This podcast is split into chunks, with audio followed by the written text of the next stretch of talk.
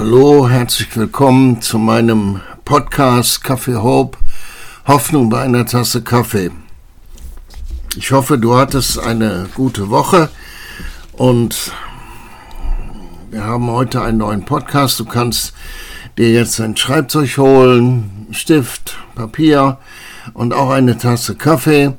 Ich mache einen Moment eine Pause, ein, ein, ein, ein Musikstück und du kannst die Sachen zusammenholen und dann bin ich gleich wieder da. Bis gleich.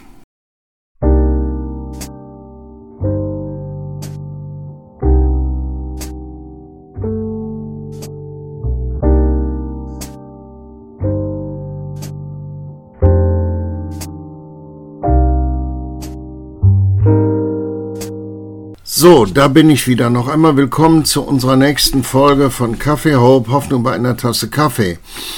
Ich äh, hoffe, du hast die letzte Folge genossen. Ja, musst du eigentlich, sonst gibt ja keine Alternative. Aber das, was mich heute beschäftigt, das Thema in, in Kaffee Hope ist ähm, Begegnung mit Gott ich weiß nicht, wir können dem einen vielfachen Namen geben. Ich kann dem auch eine Frage als ähm, Thema geben, bist du wirklich Gott begegnet? Aber wir, ähm, es gibt aktuelle Anlässe. Wir äh, hören viel davon. Das englische Wort für Begegnung ist Encounter und du kannst im christlichen Bereich viel lesen von Encounter Nights oder äh, Encounter Konferenz, Encounter was auch immer. Und ähm, aber ich will dich fragen: Bist du schon einmal Gott begegnet? Hast du eine wirkliche Begegnung mit Gott gehabt, so, so richtig wirklich? Und ich will heute mit dir über eine Begegnung in der Bibel sprechen. Übrigens, die Bibel ist voll von Begegnungen im Alten und im Neuen Testament. Ich will mit dir über eine Begegnung sprechen und will dir anhand der, dieser Begegnung zeigen, was eine Begegnung mit Gott ist. Es, ähm, ich will dir direkt am Anfang sagen, worum es nicht geht. Es geht nicht um Gänsehaut, um Goosebumps. Es geht nicht um gutes Feeling. Es geht nicht um feine, feine Musik. Alle diese Sachen haben ihren Platz und ihre Ordnung und sind gut. Ja, Gänsehaut weiß ich nicht, aber all die anderen Sachen. So, es geht auch nicht um, nicht um etwas Oberflächliches. Es geht nicht um ähm, eine Zeit, wo, wo ich irgendetwas habe, was ich sonst nicht habe. Lass uns einfach mal schauen. Im Alten Testament gibt es einen Propheten, der zu den sogenannten großen Propheten gehört, und das ist der Prophet Jesaja. Dieser Prophet war am Anfang mit Sicherheit nicht groß, aber dann erlebt er etwas und du findest das, wenn du das nachlesen willst, in Jesaja 6 in den Versen 1 bis 8. Er ist, wie gesagt, wir halten das fest, er ist ein Prophet unter dem alten Bund. Im Todesjahr des Königs Osia sah ich den Herrn sitzen auf einem hohen und erhabenen Thron, und seine Säume erfüllten den Tempel. Seraphim standen über ihm, jeder von ihnen hatte sechs Flügel, mit zweien bedeckten sie ihr Angesicht, mit zweien bedeckten sie ihre Füße und mit zweien flogen sie. Und einer rief dem anderen zu und sprach, Heilig, heilig, heilig ist der Herr der Herrscher. Die ganze Erde ist erfüllt von seiner Herrlichkeit. Da erbebten die Pfosten der Schwellen von der Stimme der Rufenden, und das Haus wurde mit Rauch erfüllt. Da sprach ich, Wehe mir, ich vergehe, ich bin ein Mann mit unreinen Lippen und wohne unter einem Volk, das unreine Lippen hat, denn meine Augen haben den König, den Herrn der Herrscher gesehen. Da flog einer der Seraphim zu mir und erhielt eine glühende Kohle in seine Hand, die er mit der Zange vom Altar genommen hatte. Und er berührte meinen Mund damit und sprach, siehe, dies hat deine Lippen berührt, deine Schuld ist von dir genommen, deine Sünde gesühnt. Und ich hörte die Stimme des Herrn fragen, wen soll ich senden? Und wer wird für uns gehen? Da sprach ich, hier bin ich, sende mich. Für mich ist das eine der gewaltigsten Begegnungen, die im Alten Testament berichtet werden. Es gibt, wie gesagt, noch viele andere, aber ich will mich heute auch aus Zeitgründen mit dieser einen auseinandersetzen oder beschäftigen. Zunächst mal zitiere ich aus dem Hebräerbrief Kapitel 13, Vers 8, wo der Schreiber des Hebräerbriefes an diese Christen aus dem Judentum schreibt, Jesus Christus ist derselbe gestern, heute und auch in Ewigkeit. Nur mal zur Erinnerung für dich. Gott Vater, Gott Sohn und Gott Heiliger Geist sind ewig. Sie sind keine erschaffenen Wesen. Und sie waren auch schon im alten Bund da. Bitte, wenn, wenn der Schreiber hier schreibt, Jesus Christus ist derselbe gestern, dann redet er nicht vom Tag vorher. Ja, es geht hier nicht um Tagesbeschreibung, sondern es geht um, um äh, Zeiten im Sinne von Vergangenheit, Gegenwart und Zukunft.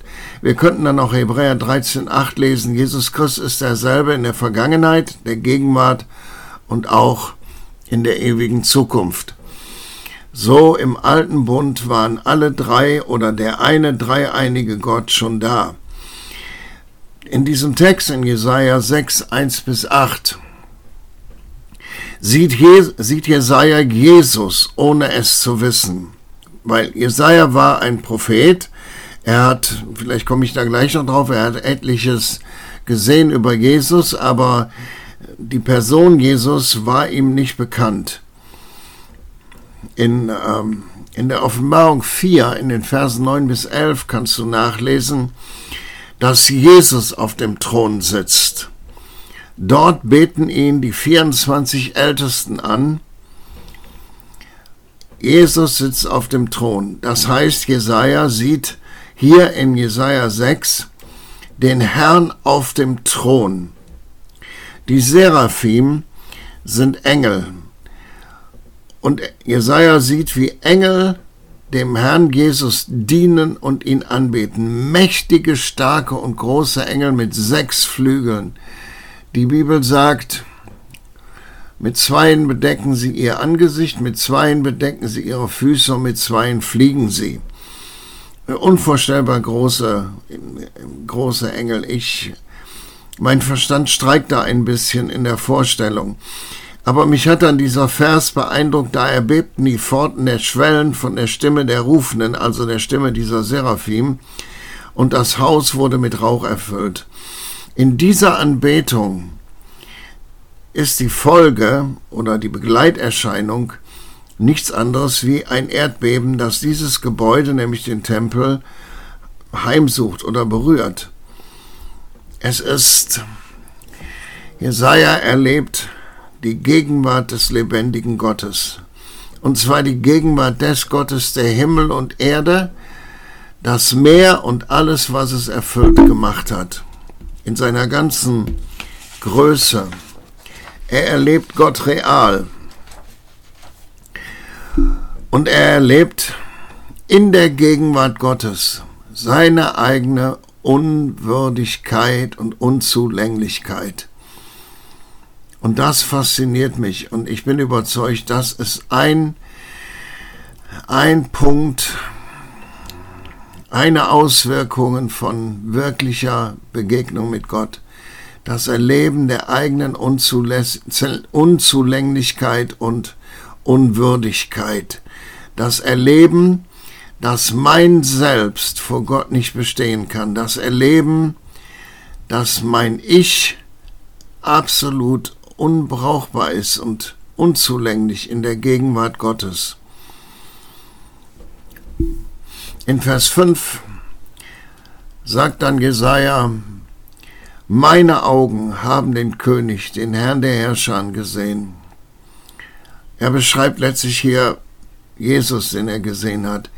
Wenn du in das Lukasevangelium in Kapitel 2 gibst, dieses große Kapitel rund um die Geburt von Jesus, dann findest du ähm, rund um Vers 13 die Beschreibung, wie ein Engel den Hirten auf dem Feld erscheint und als er dann redet, sagt die Bibel da in Vers 13, und da erschien die Menge der himmlischen Herrscher. Diese Menge der himmlischen Herrscher war eine, ein Ausweis des Königstums Jesu, während Jesus selber noch in den Windeln lag, als menschlich, als Mensch, als menschlicher Jesus. Also diese himmlischen Herrscher gehören zu Jesus dazu.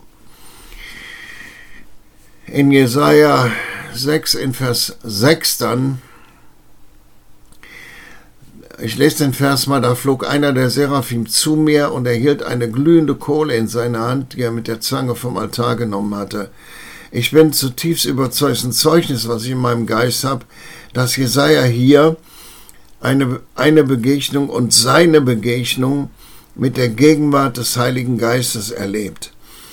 Ähm, ihr müsst wissen, im, im alten Bund war der Heilige Geist in keinem einzigen Menschen. Er war nur auf Menschen. Er war qua Amt auf dem König, er war qua Amt auf dem Propheten. Und wir wissen, dass dieser Text hier die Berufung Jesajas ist. Und da, da erlebt Jesaja hier seine Begegnung mit der Gegenwart des Heiligen Geistes. In Matthäus 3, Vers 11 sagt Johannes, wenn er kommt, er redet von Jesus, wird er im Heiligen Geist und in Feuer taufen.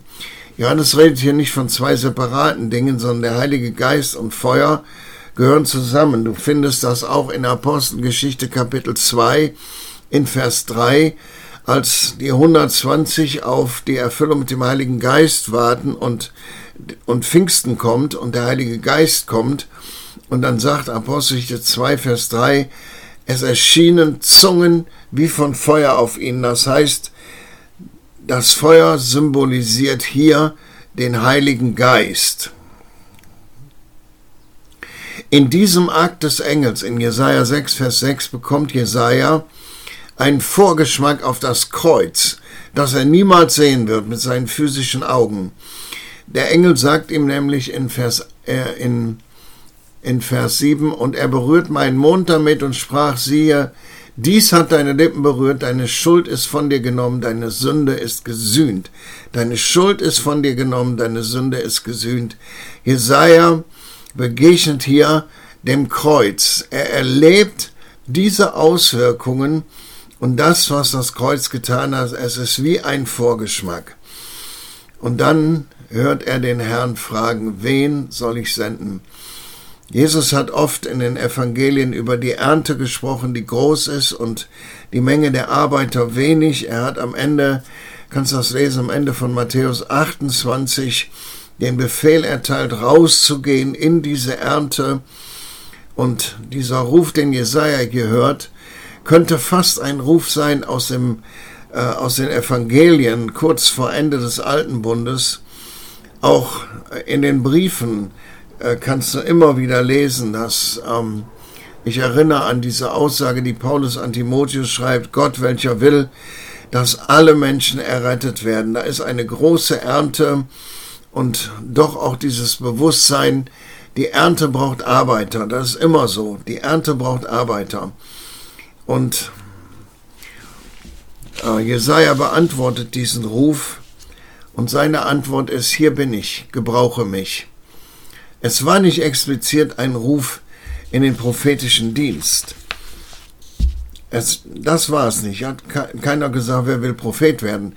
Es war einfach ein Ruf in die Arbeit Gottes hinein. In dieser Begegnung. Wir wissen nicht, wie lange Jesaja das erlebt hat. Ich meine jetzt die Zeit, wie viel Zeit er verbracht hat in dieser Begegnung. Wir wissen, dass eine Vision war, eine Schau, die er hatte. Aber wichtig ist, dass in dieser Begegnung nur er, Jesaja und Gott, das waren die beiden Hauptakteure.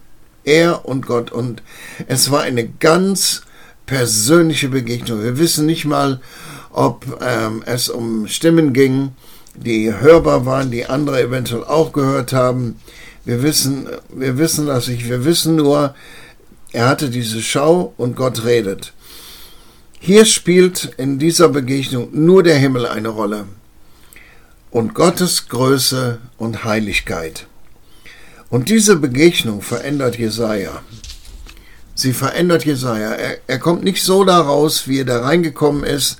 Er wird zum Propheten gerufen und, und Gott macht ihn zu einem dieser großen Propheten. Und vielleicht wirst du wissen, vielleicht auch nicht, aber vielleicht wirst du wissen, dass etliche seiner Prophetien auf Jesus hingingen. Äh, die prägnanteste und bekannteste ist die Prophetie in Jesaja 53 äh, über den leidenden Gottesknecht. Und es dauerte etwa 750 Jahre, bis Jesus auf diese Erde kam. Jesaja hat also die Erfüllung dieser Prophetie nicht mehr erlebt. Gleichwohl hat er damit ähm, eine Veränderung in die Welt gebracht mit seiner Prophetie durch das Kommen Jesu. Und die Kraft dieser Prophetie und die Aussagen wirken fort bis heute und werden auch vom Apostel Petrus in 1. Petrus 2,24 und von dem Evangelisten Matthäus in seinem Evangelium in Kapitel 8 zitiert, nämlich die äh, Heilung durch die Wunden Jesu.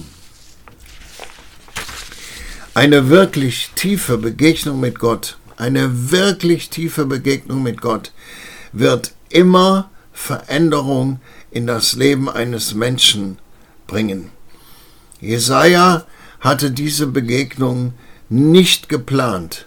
Die stand nicht auf, auf seiner Agenda. Da, wir lesen auch nicht, dass er dafür gebetet hat. Und ich möchte einfach diese, diesen Punkt aufstellen, Tiefe, reale Begegnungen mit Gott sind unplanbar. Unplanbar. In 1. Korinther 12, 31 wird in Bezug auf die geistlichen Dinge gesagt, wir sollen uns, wir sollen danach streben, uns danach ausstrecken. Ja, das können wir tun. Wir können uns ausstrecken danach, Gott zu begegnen. Wir können hingehen und sagen, Herr, ich möchte dir ganz persönlich begegnen. Aber da kommt dann die Souveränität Gottes ins Spiel und sein Plan. Nun, ich will dir einige Punkte geben, bevor ich äh, diesen Podcast beende. Eine Begegnung, eine reale und tiefe Begegnung mit Gott findet statt zwischen dir und Gott. Zwischen dir und Gott. Es mag sein, dass Menschen um dich herum sind. Aber die Begegnung findet nur statt zwischen dir und Gott. Ganz persönlich, ganz intim, ganz, ganz du und Gott. Auch wenn Menschen um dich herum sind. Und dann musst du wissen, dass in einer Begegnung du begegnest immer Gottes Heiligkeit und Gottes Kraft. Und zwar meine ich das so, wie ich das sage. Gottes Heiligkeit und Gottes Kraft. Eigentlich sagt die Bibel, dass Gott so heilig ist, dass niemand dazukommen kann. Das war auch der Grund, warum Jesaja sagte, weh mir, ich vergehe, ich bin ein Mann unreiner Lippen. Aber wenn Gott begegnen will, dann ist das möglich und dann geschieht diese Begegnung mit seiner Heiligkeit und mit seiner Kraft. Und wenn ich Kraft sage, dann geh mindestens davon aus, dass es dieselbe Kraft ist, die die Erde erschaffen hat und dieselbe Kraft, die Jesus aus den Toten auferweckt hat. Also da ist der Heilige Geist im Spiel. Und was du noch wissen musst, ist, in einer solchen tiefen, realen Begegnung mit Gott legt Gott seine Hand auf dein Leben. Nicht mehr und nicht weniger. Gott begegnet dir nicht, damit du sagen kannst, ich hatte eine Begegnung mit Gott. Oder damit du irgendwo an deiner Bucketlist einen Haken machen kannst. Gott begegnet dir und legt seine Hand auf dein Leben. Und sehr oft endet das in einer Berufung. Es gibt noch viele Begegnungen in der Bibel. Ich habe jetzt keine Zeit darüber zu sprechen, aber es gibt viele Begegnungen, die diesen Satz unterstreichen. Gott zu begegnen ist keine oberflächliche Sache. Ist keine Oberflächlichkeit. Wenn du Gott wirklich real und tief begegnet, hat das nichts mit Oberflächlichkeit zu tun. Es ist nicht organisiert, es ist kein Gänsehautmoment, aber es ist lebensverändernd. Jede Begegnung von Gott mit Gott verändert dein Leben. Und wenn du willst, wenn du das willst, dann knie dich hin und dann sage, Herr, ich bin bereit, dir zu begegnen. Hilf mir und tu das, wenn das in deinem Herzen ist. Letztlich geht es um den Willen Gottes. Vater, ich danke dir, dass du ein Gott bist, der nicht fern von uns ist. Du sagst in deinem Wort sogar, bin ich nur ein Gott in der Nähe, bin ich nicht auch ein Gott in der Ferne? Das heißt, du bist immer da. Im Psalm 139 lesen wir, dass seine Gegenwart uneingeschränkt ist, wo immer wir sind oder sein könnten. Aber Vater, wir haben Hunger nach einer Begegnung mit dir, die unser Leben verändert in der du deine Hand auf unser Leben legst und in der wir sagen können, hier bin ich, gebrauche mich. Herr, und für mich und für all die, die zuhören, bitte ich das. Lass uns diese Begegnung erleben. Wir leben nur einmal. Wir wissen, wir werden dir eines Tages Auge in Auge gegenüberstehen. Aber lass uns diese Begegnung erleben, damit wir einen Eindruck auf dieser Erde hinterlassen können. Danke, Heiliger Geist, dass du da bist und unsere Herzen kennst. Vater, wir sagen, dein Wille geschehe. Amen. Ja, da bleibt mir nur noch zu sagen, habt eine gute Woche. Hör dir diesen Podcast nochmal an, er wird ja nicht gelöscht. Und dann schau, was du damit machst und was Gott in deinem Leben tut. Tschüss.